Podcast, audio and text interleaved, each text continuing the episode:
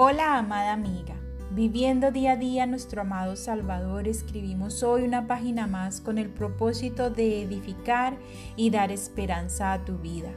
Continuando con nuestro tema, Pasos para alcanzar el éxito, la reflexión de hoy se titula Mujer, enfócate en la palabra de Dios, segundo paso. Una vez que creemos a la palabra de Dios o creemos en la palabra de Dios, el proceso a seguir es mantenernos en ella y esto solo se logra al enfocar nuestra mente y todo lo que nos rodea a la palabra de Dios. Como la Biblia dice, nunca se apartará. Eso nos está diciendo que debemos mantener nuestra vida enfocada en lo que dice las sagradas escrituras. Ella es nuestra permanente guía y lo será hasta el día que partamos de esta tierra. Y para lograr enfocarnos en ella, debemos hacer que nuestro entorno esté lleno de Dios y de su palabra. ¿Y cómo logramos eso? Mediante un ejemplo muy sencillo te lo voy a explicar. Al igual que una persona hispanoparlante que quiere aprender el básico del inglés, necesita adecuar su entorno para facilitar su aprendizaje, también nosotras necesitamos adecuar nuestro entorno para enfocarnos en la palabra de Dios. ¿Y qué es nuestro entorno?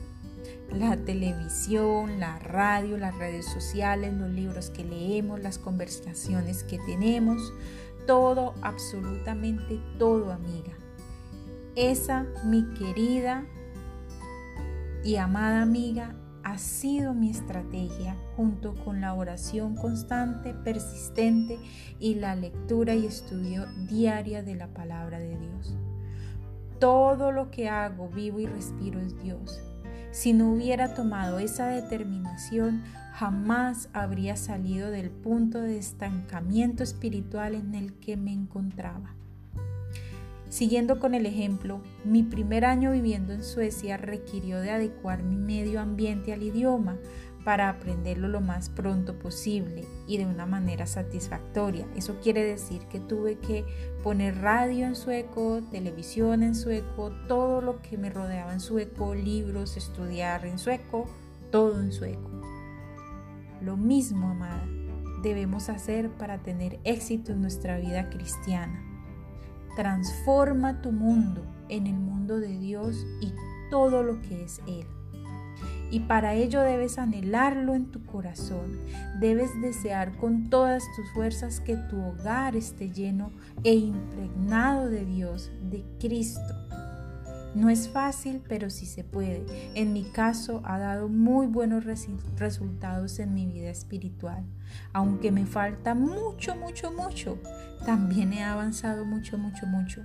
Sabemos que la línea de aprendizaje aquí en la tierra sobre Dios y para crecer espiritualmente no tiene límites. Por lo tanto, cada paso que damos en la vida cristiana es un paso gigante, pero nos falta mucha carrera por caminar. Al igual que el profeta Samuel vivía en el templo, ¿se acuerdan? Toda su vida giraba en torno a la presencia y la palabra de Dios.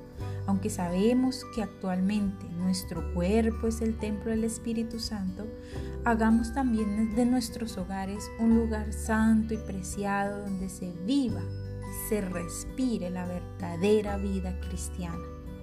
Ahora tal vez me dirás, pero ¿cómo hago si mi familia no es cristiana? Entiendo eso, mi esposo no era cristiano.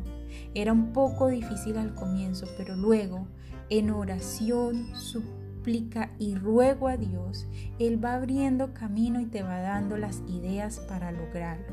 Así que te animo a darlo todo por el Señor. Él dio su vida por la tuya. Oremos. Amado Señor, Anhelo enfocar mi vida en tu palabra. Ayúdame a encontrar el camino para lograr que mi vida y mi entorno solo giren en torno de ti. Amén.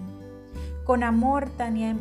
Nos veremos en una próxima oportunidad con una reflexión más aquí en Diario de una Mujer Cristiana.